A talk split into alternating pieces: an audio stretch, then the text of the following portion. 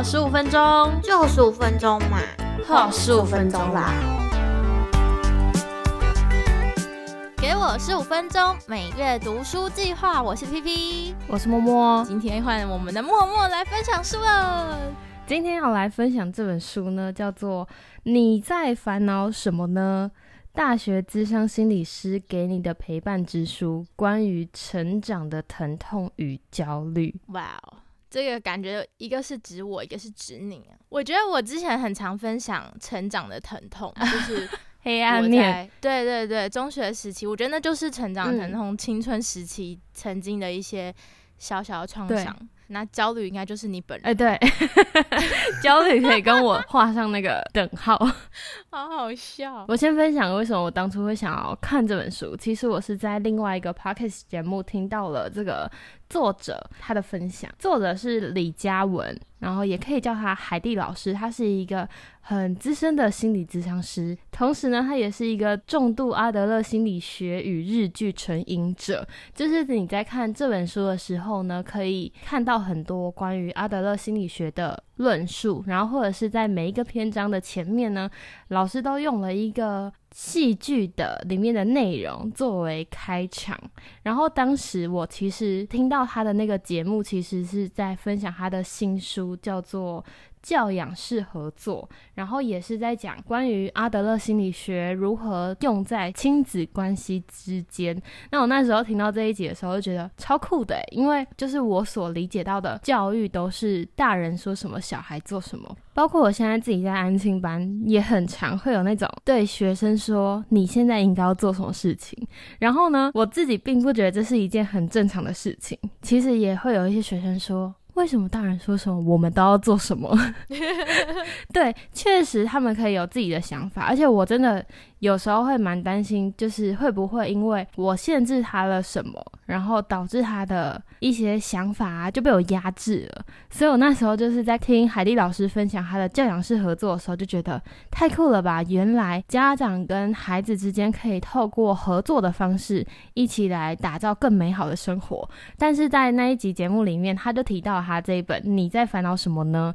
这本书，我觉得对于我来说，这本书比较适合我。毕竟我还没有孩子嘛，我还是以探索自己这件事情为主。然后那时候就非常的快速的买下了这本书，然后就开始来看了。那这本书呢，在讲什么？老师就是透过他在大学辅导室咨商学生的一些经验，集结了一些内容来跟大家分享。所以你在看这本书的时候，会可能会有一些个案的烦恼会跟你很像，然后你就可以来看看老师给他什么建议，或者是你没有这个烦恼，可是你可以听听看别人的烦恼是什么，然后你可能就可以用在你的生活当中。可能你身边的人有这些烦恼，然后你就会更感同身受。他为什么会有这样的想法出现？这本书里面呢，就有五个章节。第一个是关于课业，因为毕竟还是以大学生为主嘛，读书就是我们的全部吗？还是我不读书的话，我就是一个废物吗？这样子。然后 第二个呢，就是人际关系，就是关于你在交朋友啊，在谈恋爱的过程当中，你会遇到的一些烦恼。第三个是原生家庭，因为很多大学生可能都是到外地去读书，然后你就会。开启了一个很放飞的自由的生活，但是同时呢，你的父母亲其实在家里面非常的担心你，不知道在外地过得如何。那这个时候呢，我们要如何在自己很自由的生活当中跟父母亲有更好的连接方法，也会在这个章节。那还有一个是自我，就是关于我们情绪的这一个学分，我们要怎么修？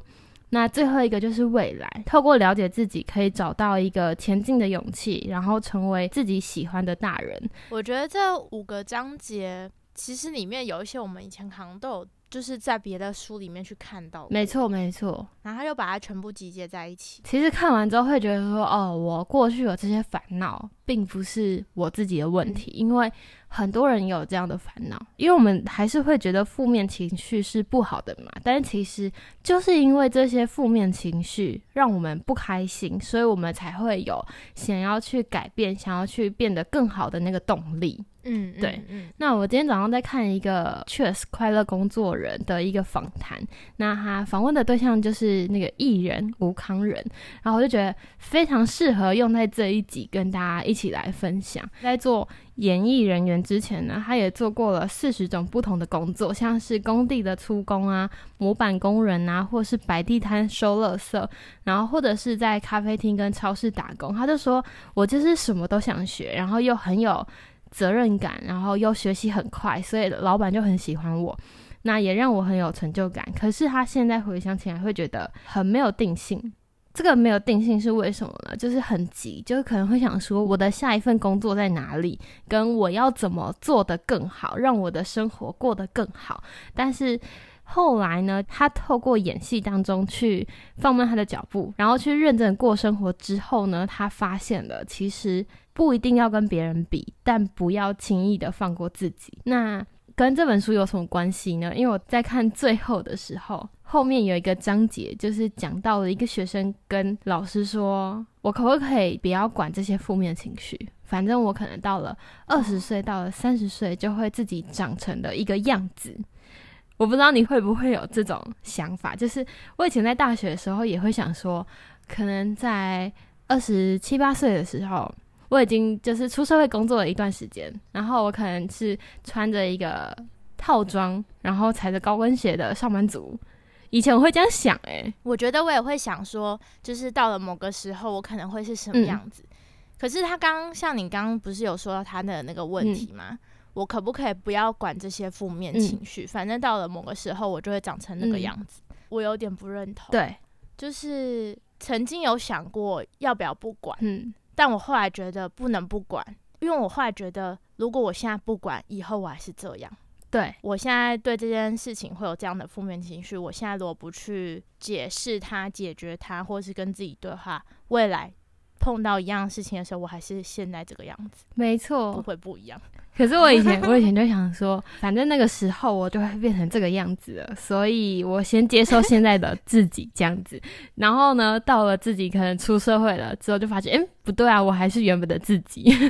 所以其实，在这本书里面就有跟我们说，我们并不会到了某个年纪的时候，就突然变得有自信，突然变得很成熟。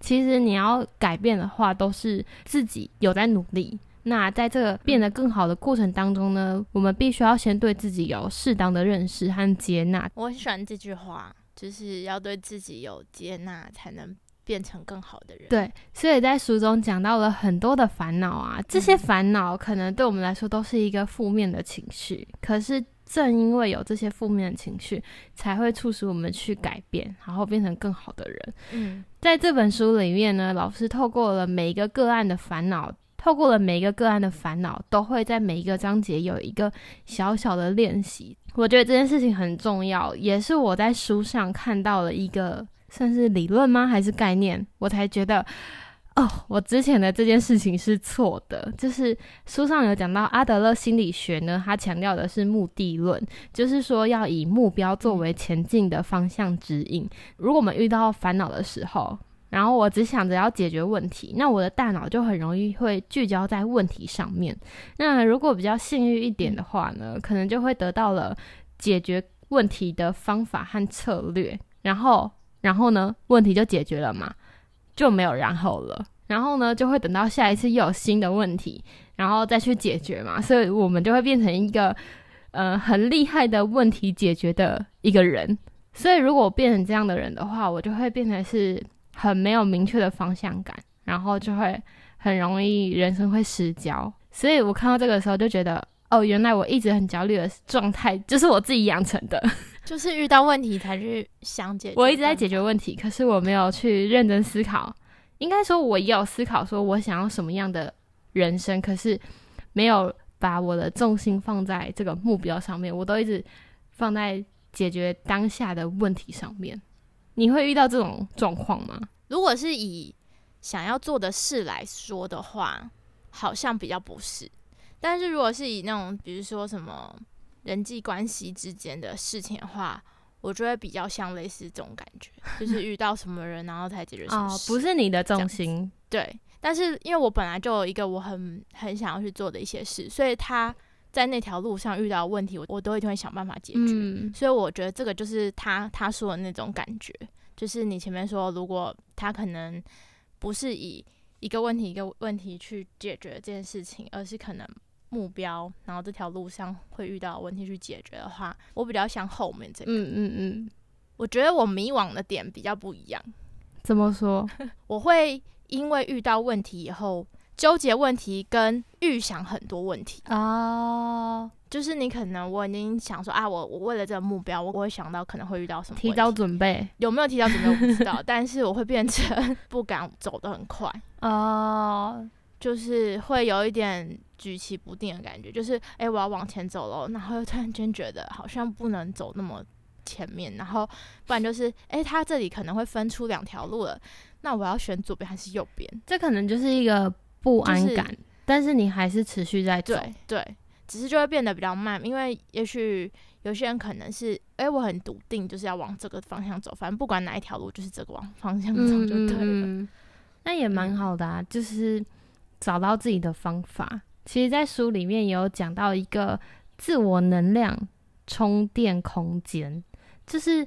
呃，我们在这些烦恼的过程当中呢，其实我们还是需要一些充电的时间。那这个充电的模式呢，就是你自己可以选择。就像我们可能平常都在上班嘛，那周末的时间，每个人选择的休息方式就会不同。但是就是可以透过这些休息方式，去让你自己完整的充电之后，你可以在礼拜一的时候有更有动。力的去进行你这一个礼拜的工作，那其实套用在我们的这些烦恼上面的时候呢，也是就是像前面一开始说的，我们不需要去成为谁谁谁，我们要做的是自己。那在做自己的这个过程当中，会有很多探索，会有很多的迷惘，但都没有关系，就是还是给自己一些适当的充电时间。然后给自己一些时间去摸索，给自己一些时间去犯错，最后呢，我们都会找到真正的自己。我喜欢给自己一些时间去犯错，嗯，因为我曾经觉得就是人生不能有任何错 这这太难了。但是你知道，它会变成一种很很可怕的压力，就会觉得你必须要很。谨慎，很谨慎，很谨慎，很谨慎，就是你的很多决定就会变得很勉为其难。嗯嗯嗯，就是你明明可能不是这样想的，但是为了不想要有任何的失误或是出错，你最后选择了某个选择，但它可能不是你心中最希望选的选择。嗯，如果这个错不是会让其他人受伤，或是我觉得会。害到人，我觉得如果只是只是针对自己的一些选择的话，我会觉得有些错也许是没关系的。没错，没错。除了有一些充电空间之外呢，我们想要拥有一个具有意义跟幸福感的人生呢，其实还有一个重要的关键，就是要保有好奇心。这件事情在其他书里面也一直反复的在提起，然后这本书里面又在讲了一次，就是。这个保好奇心有两个方面，一个是你愿意接受新鲜的刺激，就是可能是在呃想法上面或者是观念上面不排斥去打破你原本的认知。那第二个呢，就是你愿意接受新朋友，不排斥去打破你的人际同温层的话，在你接收新鲜的事物的时候，你会过得更快乐。海蒂老师就透过他自己的奶奶的故事来跟我们分享，就是他说。他奶奶其实是一个，好像是在战争时期出生的，所以呢，就是小时候就是有那些呃一些战争的印象。然后好不容易结婚之后呢，他的爷爷又家道中落，所以呢就开始要过得比较辛苦，就可能五个小孩，然后开始很认真工作。但是呢，他的奶奶并没有因为这样就变得人生苦哈哈，他还是觉得。每天都很开心，但是那时候爷爷过世的时候，他们都以为可能奶奶会非常的难过还是什么的。但过了几个月之后，又看到奶奶非常开心、非常开朗的又走出来了，就是可能出去玩啊，或者是去运动之类的。那他就问他奶奶说：“这个转变是怎么来的？”那他奶奶就跟他说：“嗯，我就是那时候每天躺在床上的时候，就想说，我要这样过完我的人生吗？”然后想完之后，他就起来换衣服、染头发，然后出门去了。好 fashion 哦！他奶奶是一个非常开朗的人，那开朗呢，就可以让他打开更多的接收。就是不管你今天是新的朋友还是旧的朋友，新的概念还是旧的概念，他就愿意接收进去。透过这些刺激呢，你就不会一直觉得说啊，我的人生就这这样而已，我很可怜还是干嘛的。所以我觉得保持好奇心真的非常重要。我真的觉得好奇心很容易被我们忽略掉啊，尤其是现在生活这么忙碌，嗯，这么辛苦，嗯，这么灰暗的时候，你会觉得就是上班下班上班下班，还是人生已经没有任何乐趣，就是看到就是一整个月下来，就是为了看到那一笔薪水进账，然后也不会觉得太开心，因为也没多少，因为接下来对，然后下个月要又要开始了，我感觉很容易因为这样，然后。好奇心就渐渐失去，因为你很难去接触到很多像小时候一样那么新奇的事物。你会觉得好像哎，这世界我什么都看过了，嗯，但是事事实上其实还有很多没看到的，只是我们会因为太累了，就不想要再踏出去那一步，反而踏出去以后才有才有机会不会那么不快乐。哦，我感觉是这种 feel。今天就跟大家分享这本《你在烦恼什么呢》。如果你觉得最近有很多烦恼，或者是你也想要看看别人有什么烦恼的话，我觉得都非常推荐大家可以来阅读这本书。我觉得如果你没有烦恼的话，请记得也要看，因为这样你才知道你是有多么快乐、幸福的。好幸福 啊！对啊，因为你都没有烦恼。好啦，是不是？也欢迎大家可以到我们的 IG 跟我们分享你听完的心得，或者是你最近的一些烦恼，我们都可以互相来交流一下。没错，那我们下期见哦，拜拜，拜拜。